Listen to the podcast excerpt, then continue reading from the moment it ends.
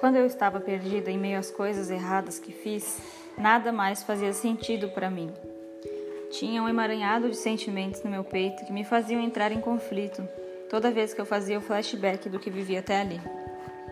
Lembrar de certos momentos me esgotavam, não cabendo mais em meu peito, transbordavam pelos meus olhos, me relembrando as noites em claro que passei, pensando em formas de sair daquele terreno infértil que meu cérebro se encontrava. Gritava por socorro em cada sorriso forçado que eu tentava expressar, nem mesmo eu sabia que estava enganando a mim e aos outros.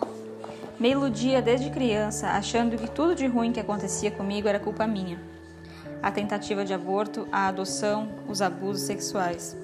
Até aí então, eu era uma criança de 7 anos, mas carregava comigo sentimentos confusos.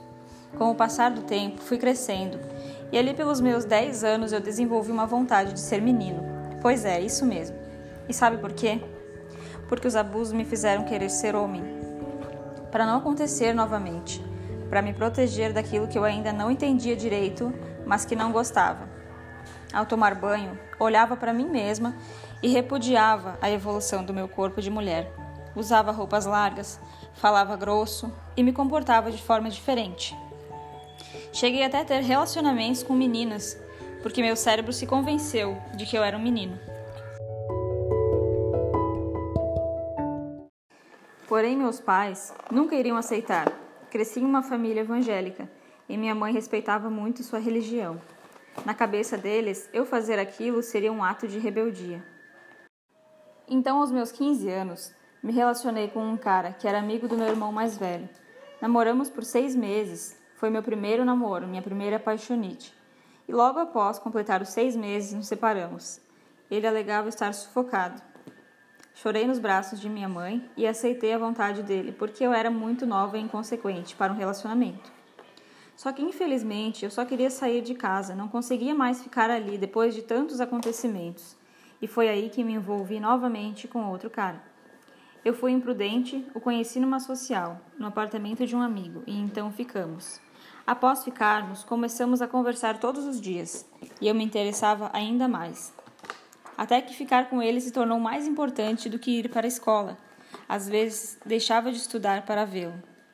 O sentimento me fez tão bem que então eu quis apresentá-lo aos meus pais, que não curtiram muito a ideia, porque ele morava num bairro onde eles conheciam a fama e tinha algumas tatuagens, o que meu pai detestava. E sempre ressaltava que o rapaz tinha jeito de moleque, não de homem. Em meio a isso, eu também me envolvi com coisas erradas na escola. Tinha alguns amigos que usavam drogas, como maconha. Como eu já não estava fazendo coisas das quais me orgulhava, entrar naquele caminho foi fácil. Me tirava por alguns minutos da minha realidade atual e eu podia me sentir caminhando sobre as nuvens, como se elas fossem feitas de algodão. Só que a vida não é desse jeito, e eu me via em um tremendo caos quando aquele efeito passava, era a minha luta diária. Anderson, o rapaz, me pedia para mim parar de usar, ou então me deixaria. Eu adorava ter aquela sensação, mas gostava muito dele, então fui parando de fumar. Com alguns meses namorando, comecei a sentir fortes dores baixo o ventre e me senti estranha. Resolvi ir ao médico ver o que era. Ele dissera que eu então estava com infecção na urina e me receitou antibióticos para tomar mas eu suspeitava estar grávida, não iria usar sem antes ter certeza. Logo ele me pediu um exame de sangue. Lá fui eu fazer o exame, sem contar aos meus pais. Quando voltei do laboratório para pegar o resultado, me deparo com um envelope fechado nas mãos de uma moça sorrindo. Como eu era inexperiente no assunto, abri o exame, mas não entendi uma vírgula do que se tratava. Nele só tinham termos médicos, nada especificando, como esperado. Porém, no momento em que peguei o papel, pude sentir que minha vida estava prestes a mudar subitamente. Chegando em casa, pedi ajuda para a agente de saúde, Maurina. Mandei foto do hemograma para ela. E na mensagem, ela respondeu-me: Parabéns, você está grávida. Naquela hora, o chão abaixo dos meus pés caiu. Eu nunca nem havia pego uma criança no colo. Me vi diante daquela situação de mãos atadas e logo pensei em como seria minha vida dali para frente. Meu relacionamento não tinha estabilidade, não morávamos juntos. Meus pais não aprovavam e na minha cabeça um turbilhão de emoções ao mesmo tempo. Cheguei até Anderson e disse que estava esperando um filho dele. Tinha algumas semanas. Logo de início ele adorou a notícia, vibrou e me perguntou por que eu não estava feliz. Eu chorei, o abracei, respirei fundo e disse a ele que pensava em abortá-lo. Quando eu me ouvi dizendo aquilo, meu coração gelou e me senti um monstro. Ele só me olhou e disse: Não, nem pensar. Vamos cuidar do nosso filho. Então eu confiei nele e, olhando para minha barriga, pedi desculpas para o bebê, porque se eu fosse à frente com aquela ideia de aborto, me igualaria à minha mãe biológica, e tirar a vida de um ser inocente por descuido meu seria egoísmo. Aos poucos fui me conformando e aceitando que já era mamãe. Cada dia que passava, me sentia mais enjoada. Já não podia esconder dos meus pais. Foi aí que resolvi contar a novidade a eles. Combinei com o Anderson e contamos para nossos familiares. Ambos se assustaram, acharam irresponsabilidade da nossa parte, mas no fundo foram gostando e se acostumando com a surpresa. Logo fiz mais exames e ultrassonografia. Já estava de três meses. Havia descoberto que era um menino, porém o médico não conseguia escutar seu coração batendo. Fiquei assustada, pois não fazia ideia do que estava acontecendo. Mas fomos em um consultório particular para ver como estava a saúde do bebê, que na verdade estava super bem, e no mesmo dia descobrimos que era um menino. Os meses foram se passando e, embora as brigas com Anderson só aumentassem, seguíamos juntos pelo nosso filho. Tinham dias em que me batiam crises terríveis, chegando a me passar na mente pensamentos suicidas. Enfim chegou o momento tão esperado. Dia 28 de 9 de 2016. Nasceu meu filho mais velho, Nicolas Ourix, de parto normal induzido no Hospital de Encantado. Esse dia me marcou fortemente, porque após esta data eu mudei Abri mão de coisas fúteis e passei a priorizar meu filho, um pedaço meu. Criação divina. Acredito que o pai dele já não estava preparado para ser pai e assumir esta responsabilidade. Por isso ele se ausentava. As brigas continuaram. Ele trabalhava à noite e de dia dormia. Nicolas para o pai era um compromisso meu que de vez em quando convinha a ele dar atenção e carinho. Certo dia, fui passear na casa dos meus pais.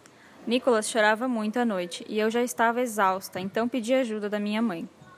Enquanto Anderson, quando chegou do trabalho, me mandou uma foto. Abri a imagem e logo percebi que estava sendo enganado. Meu coração disparou e quase escapou pela boca. Contendo minha respiração ofegante, a emoção escorreu pelos olhos. Era a foto do pescoço dele roxo que, segundo ele, fazia parte de um machucado ocasionado na firma por carregar caixas no ombro. Pedi a ele um tempo para assimilar os acontecimentos, porque o puerpério dói e é uma fase delicada para toda mulher. Então acabamos discutindo e terminando ali nosso relacionamento, que durara um ano de momentos turbulentos, brigas com agressões e desrespeito que haviam desgastado todo o sentimento que construímos até ali. A partir daquele momento, eu desabei. Me faltavam palavras para descrever o que eu estava sentindo. Embora eu quisesse gritar e chorar sozinha, conti tudo no meu peito e, soluçando, olhei para o meu filho, senti que Deus o enviou para me fazer amadurecer, ser resistente e lutar pelos meus objetivos. Fechei meus olhos, respirei fundo e disse para mim mesma: Vai ficar tudo bem. Mas o término do meu relacionamento me machucou bastante. Foram quatro meses remoendo esse momento, tentando digerir o fim. Até que enfim eu aceitei, parei de me iludir, mentir para mim mesma e segui a caminhada. Após esses acontecimentos, fiquei morando com os meus pais no interior. Logo quis procurar um emprego para não depender totalmente deles. Comecei a fazer faxina na casa de uma vizinha ao lado, o que me ajudou a comprar algumas coisas para mim e o Nicolas. Logo comecei a sair à noite, enquanto meu filho ficava com os avós. Eu gostava de frequentar baladas com meus amigos e via isso como novamente uma forma de me esquivar da dura realidade. Minha depressão, que vinha se desenvolvendo rapidamente.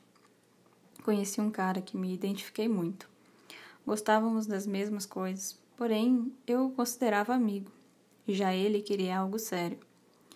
Tiago era o seu nome. Começamos a sair juntos para festas, bebíamos muito. Já, vi, já estava virando rotina beber nos finais de semana, até que o álcool passou a ser insuficiente para nossa diversão e juntos começamos a usar cocaína. E em um desses rolês, após o uso de droga, fiquei muito mal. Aquele momento gerou uma reflexão. Me deparei comigo mesma me perguntando: é isso que você quer passar para o seu filho?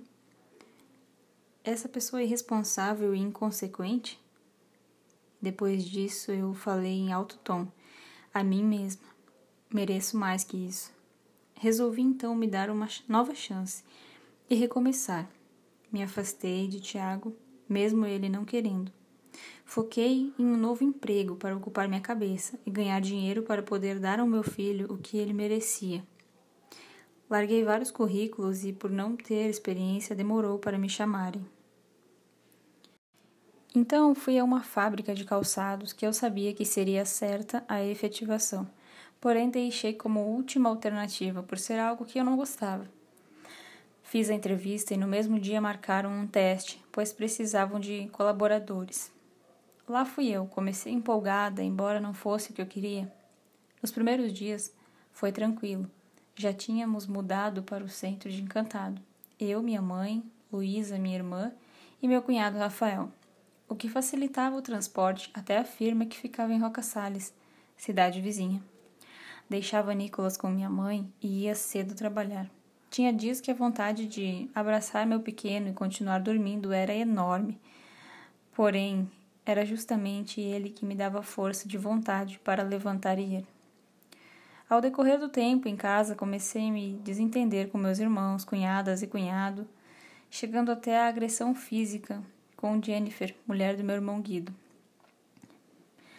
Me magoei profundamente ao perceber que todos estavam contra mim, ao invés de fazer algo para mudar isso Segurei novamente tudo em meu peito: a dor, a insegurança, o medo, a tristeza, a incerteza. Entre tantos sentimentos ruins, me agarrei com o que me restou de bem: o amor de minha mãe, que foi a única que ficou ao meu lado naquela fase. Ouvia meu cunhado dizer que sentia nojo de mim e que nunca ia fazer algo útil. Ouvi meus irmãos falarem que meu jeito todo errado devia ser relevado porque não ia mudar tão fácil. Com tudo isso, eu me fechei. As críticas humilhantes me diminuíram e fiquei lá embaixo, me sentindo inferior. E um dia fiquei sozinha em casa, chorei muito, me ajoelhei no chão e pedi a Deus porque Ele permitiu tudo aquilo acontecer. Mas como eu estava cega e surda para o Senhor, não fui atendida, o que me enfurecia ainda mais.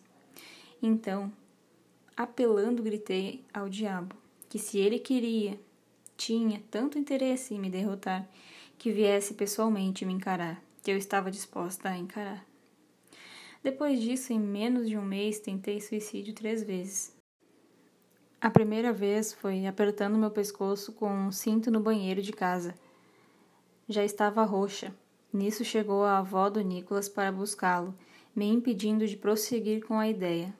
Na segunda vez, cortei os, os pulsos com uma faca, o que me gerou uma cicatriz. Inclusive, nesse dia, fiz isso porque tinha levado um tapa de minha mãe no rosto, com o Nicolas nos braços. Já na terceira vez, tomei remédios fortes em dose dobrada e fui para a festa beber, chegando em casa embriagada. Só lembro de um cara que era meu conhecido me levando pra, para a cama naquele dia. Meus pais estavam na casa no interior e eu estava sozinha em casa. Lembro-me de apagar ao lado do rapaz. No outro dia, ele não estava mais lá, mas me mandou mensagem perguntando: E aí, gostou da noite? Naquele momento, desabei em choro porque fui inconsequente. Por conta disso, meu corpo havia sido violado mais uma vez. O sentimento de culpa invadia minha alma, devastando tudo que restava de bom, e eu só queria assumir. Minha mãe, vendo o jeito que eu estava, resolveu me convidar para ir à igreja, então eu fui. Mesmo contra a vontade. Lá dentro só queria que terminasse logo, enquanto isso o pastor convidou as pessoas para, para ir até o púlpito. Que iríamos orar por quem estivesse precisando. Novamente fui contra a vontade, junto com minha mãe. Me sentia enjoada, com ânsia de vômitos, e logo começou a oração. Quando eu ia em direção do banco para sentar, vi que uma mulher veio em minha direção, de braços abertos. Nessa hora, ela pôs a mão em minha cabeça e expulsou um espírito de morte que, segundo ela, estava sobre mim. Diante disso, senti uma enorme vontade de gritar. Fui até o banheiro com ela ao meu lado e cuspi na pia. Após tudo isso, a abracei, chorei e agradeci a Deus por esse livramento. Parecia que um peso enorme havia sido tirado das minhas costas. Minha mãe só olhava espantada, mas ao mesmo tempo feliz. Passou-se os dias, segui trabalhando normal e mais tranquila. Já havia feito amizades na firma, sempre fui bem comunicativa, gosto de conversar e o trabalho era pesado porque eu desenvolvia uma função que geralmente é homem que faz. Em um dia de descuido, cheguei até a prensar os dedos na máquina mas não me machuquei. O auxiliar me socorreu, embora eu pedisse para me trocar de lugar, nunca atendiam a esse pedido. Então eu segui firme, afinal, o que eu escolhi naquele momento era isso. Mas teve um dia na fábrica que valeu por todos. Lá estava eu trabalhando quando de repente meus olhos se cruzaram com um cara que trabalhava lá também, e apesar de não nos conhecermos, ficamos trocando olhares. O que não sabíamos era que tínhamos uma amiga em comum, que mais adiante nos apresentou em uma festa. Conversamos, dançamos e logo pude notar que Jean, o rapaz, tinha algo diferente que me atraía. Mas ele já estava ficando com uma moça, por isso resolvi ficar na minha. Porém, como trabalhávamos na mesma empresa, era inevitável conversarmos. Logo ele decidiu cortar relações com aquela garota e fiquei sabendo até porque a cada conversa nossa eu percebia que tínhamos muitos pensamentos e ideias em comum, como se fôssemos velhos amigos, e toda vez que eu olhava no fundo daqueles olhos castanhos, podia sentir meu coração pulsar mais rápido. Em nosso primeiro encontro, ele conheceu Nicholas e, mesmo já tendo somente 21 anos, foi muito carismático, soube conquistar o Nicholas aos poucos, com afeto, atenção e paciência. Recentemente ele estava abrindo um estúdio de tatuagem, que era sua paixão. Eu, como não tinha nenhuma, decidi fazer uma em homenagem ao meu pequeno. E dali em diante fomos nos vendo. Fomos nos encontrando mais frequentemente, deixando os sentimentos fluírem sem pressão, sem compromisso e naturalmente. A paixão nos consumiu, decidimos morar juntos. Com apenas um mês de namoro, estávamos certos do que queríamos. Aproveitamos o local que ele estava usando para tatuar e nos mudamos para lá. Ficamos alguns dias ainda na firma, mas decidimos sair porque o Nicolas logo adoeceu indo para a creche e, como havíamos faltado no serviço, apenas um dia, por ele ter ficado internado no hospital, no dia seguinte não aceitaram o atestado do Jean, alegando que ele não era o pai legítimo da criança. Isso o deixou revoltado, não querendo mais voltar ali, Pedimos demissão após estes acontecimentos e fomos procurar outros empregos. E ele conseguiu em um frigorífico, mas eu não consegui nada, então ele ficou trabalhando na empresa e nas tatuagens. Passamos por momentos difíceis, mas permanecíamos juntos. Como eu sempre fui insegura quanto a relacionamento, começamos a brigar por ciúmes. Às vezes por causa dos clientes, outras vezes por alguns caras que vinham conversar comigo eram os dois inseguros. Teve uma fase em que brigávamos muito, até ficamos um tempo longe, mas não adiantava. Por conta dos meus bloqueios e traumas da infância, eu era agressiva e impaciente. Nosso relacionamento estava na corda bamba. Nos mudamos perto dos meus pais e isso foi ainda pior. As brigas se intensificaram, embora eu amasse Jean, meu cérebro queria fugir daquela situação para poder economizar a energia que eu gastaria resolvendo o problema. Porém, aguentávamos naquele caos pelo fato de nos amarmos e estarmos cientes de que aquele sentimento era importante. até que chegou o dia em que ele, já cansado das brigas, arrumou as malas e disse que iria embora, porque não queria mais se submeter a isso. Mas entrei em desespero, gritando para que ele ficasse ao meu lado. Nisso, minha irmã veio no quarto e perguntou por que eu estava tão alterada. Não conseguindo explicar, eu só chorava abraçada nela, dizendo que queria sumir. Luísa, minha irmã, e Jean se olharam naquele momento. E ela logo me falou que seria bom para mim ficar uns dias no hospital, me acalmar e refrescar as ideias. Pensei na proposta, porém não achei outra alternativa. Me vi em um beco sem saída. Então olhei para eles e disse que que estava disposta a ir. Fomos para o hospital. Jean ficou do meu lado. Deixamos Nicolas com a Luísa enquanto esperávamos o médico chamar. Eu estava crente de que ganharia alguns remédios e logo iria para casa. Mas quando o médico do plantão me pediu para esperar o psiquiatra chegar para me avaliar, fiquei apreensiva. Quando ele chegou, eu contei tudo o que havia me incomodando e meus pensamentos suicidas também. Ele logo me disse que eu iria tomar um remédio para me acalmar e que ficaria internada para minha segurança. A princípio, umas duas semanas, segundo o pessoal da enfermagem. Após isso, eu e Jean ficamos ali na sala de observação, aguardando para irmos para o quarto. Como não tinha comido nada, ele pediu um lanche de uma lanchonete ali perto pelo celular. Mas eu apaguei com o efeito da medicação e só acordei no outro dia. Porém, daquele dia em diante, eu recebia muita medicação. Não consigo me recordar de alguns momentos. Lembro de estar bem dependente do do Jean e das enfermeiras. Apesar disso, o médico psiquiatra Dr. Fábio não queria que eu tivesse acompanhante. Dizia que não era necessário. Até que um dia, em um dos passeios da aula da psiquiatria, fomos a um jogo e tinha bastante gente lá. Quando cheguei na frente do salão e me deparei com tantas pessoas, entrei em desespero, Parecia que eu ia me perder, ficar sozinha ou que alguém fosse me fazer algo. Gritava com as mãos na cabeça. Então uma enfermeira me levou de volta ao hospital e pediu que Gia voltasse para lá, pois eu estava piorando. Ele voltou e ficou lá comigo, dormindo em uma poltrona reclinável e suportando me ver dopada. Passou até seu aniversário lá dentro, ao meu lado. O psicólogo havia conversado comigo e após isso me avisou que eu ficaria 21 dias internada. Diminuíram a medicação também para seis remédios por dia, mas eu não aguentava mais aquilo e vi que já estava afetando Jean também.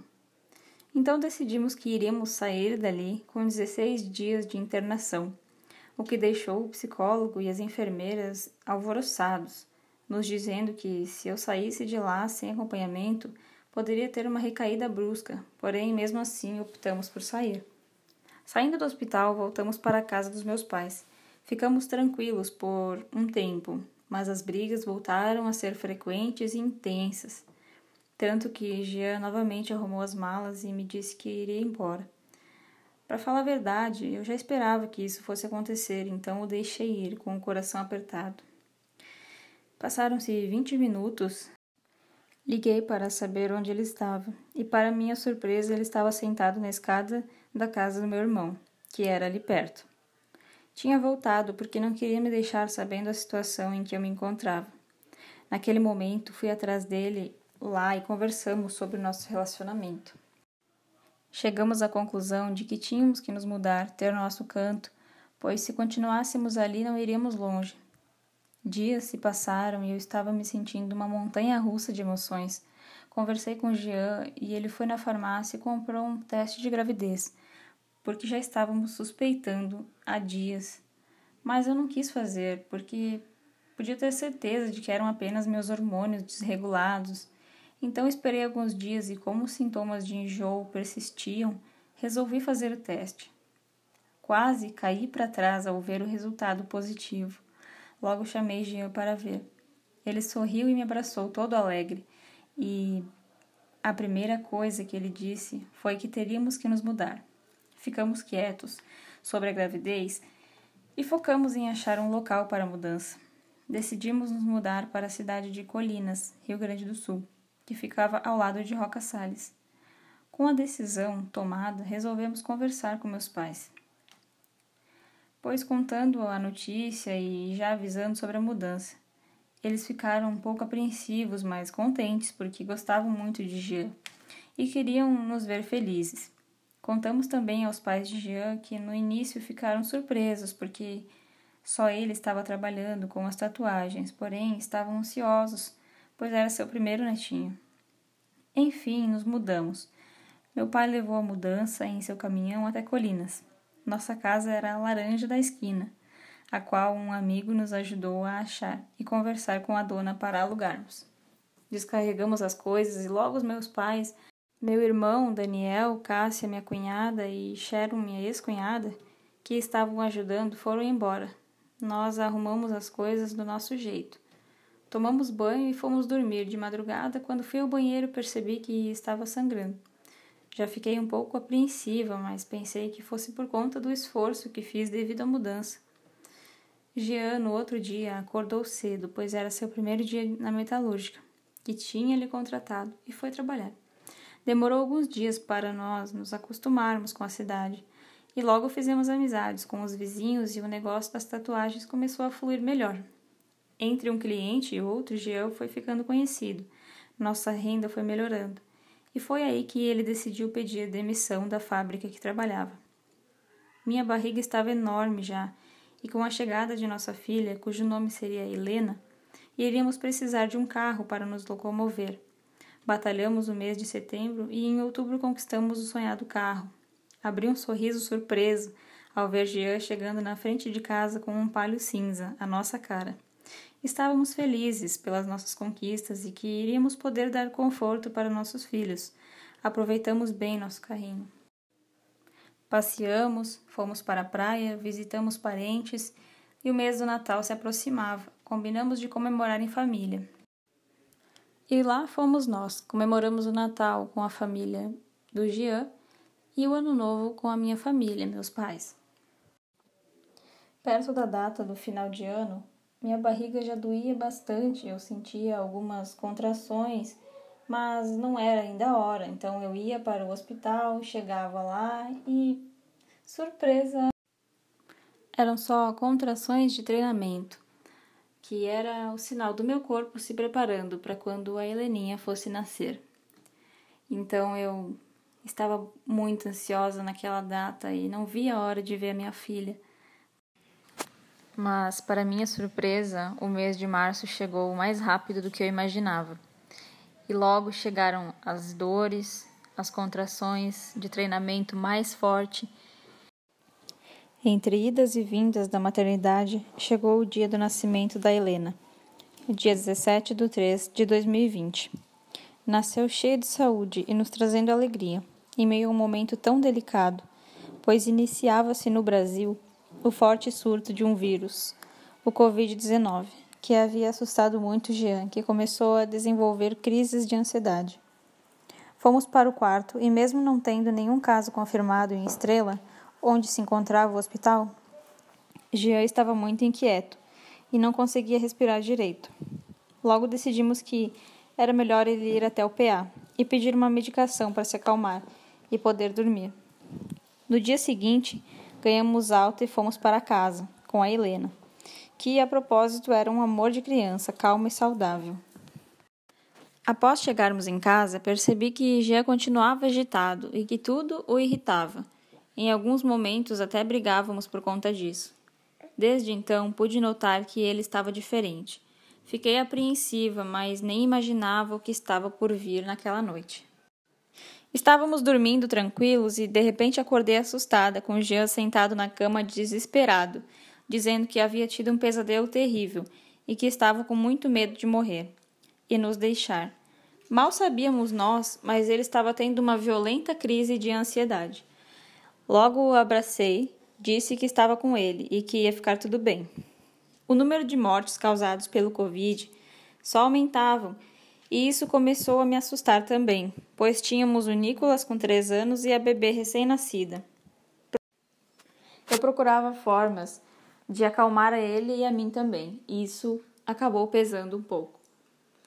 Dizem que a necessidade traz a oportunidade. Com base nisso, um certo dia, Yuri, um conhecido de Jean, apresentou a ele um coach chamado Pablo Marçal, que após acompanhar ele por alguns dias, já estava conseguindo controlar sua falta de ar e o medo da morte.